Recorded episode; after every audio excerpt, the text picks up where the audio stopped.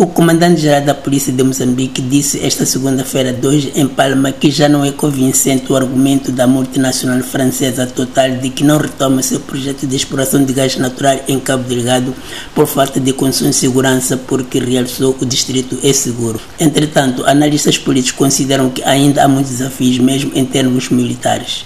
O chefe da polícia moçambicana, Bernardino Rafael, escalou esta segunda-feira o distrito de Palma depois de ter estado no passado fim de semana em cima da praia e disse terem sido já criadas condições para a Total retomar as suas atividades interrompidas na sequência do ataque jihadista à sede distrital a 24 de março de 2021.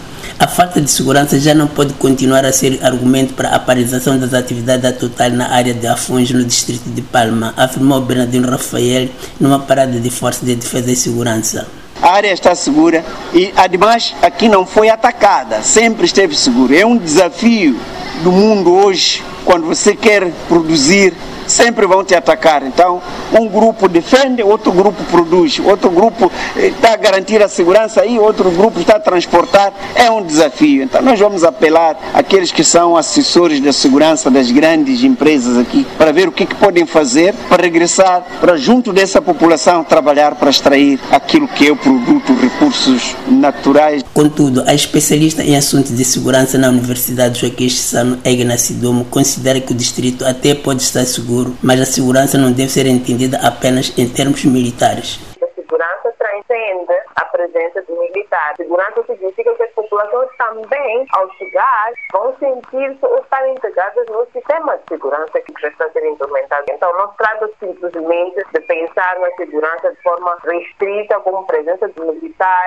Por seu turno, o analista político e pesquisador do CIP, Rui Mati, diz que mesmo em termos militares, Palma e Mocimba da Praia ainda não podem ser considerados totalmente seguros porque muito recentemente foram reportados ataques jihadistas a algumas aldeias. Não é bem verdade que as coisas estão lá já estabilizadas. Ainda existem desafios da segurança. E se a vida estivesse normalizada, nós estaríamos a ouvir ainda relatos de ataques. Entretanto, o secretário-geral do Conselho Nacional de Defesa e Segurança, Basílio Monteiro, disse que já foram reforçados o dispositivo operacional e os equipamentos para o enfrentamento agressivo dos terroristas. Só tenham confiança no que as forças de defesa e segurança estão a fazer no terreno. É. Todo empenhamento, todo este nível de desdobramento que está a acontecer é para melhorar a ação combativa no terreno e promover um cada vez melhor tranquilidade e segurança. Refira-se que o diretor-geral da Total em Moçambique, Máximo Rabilou, disse na semana passada que aquela companhia pondera retomar em dezembro as suas atividades em Palma, o que para alguns analistas é apenas uma data indicativa porque há ainda muitas questões pendentes, sobretudo as relacionadas com contratos com fornecedores. De Maputo para a Voz da América, Ramos Miguel.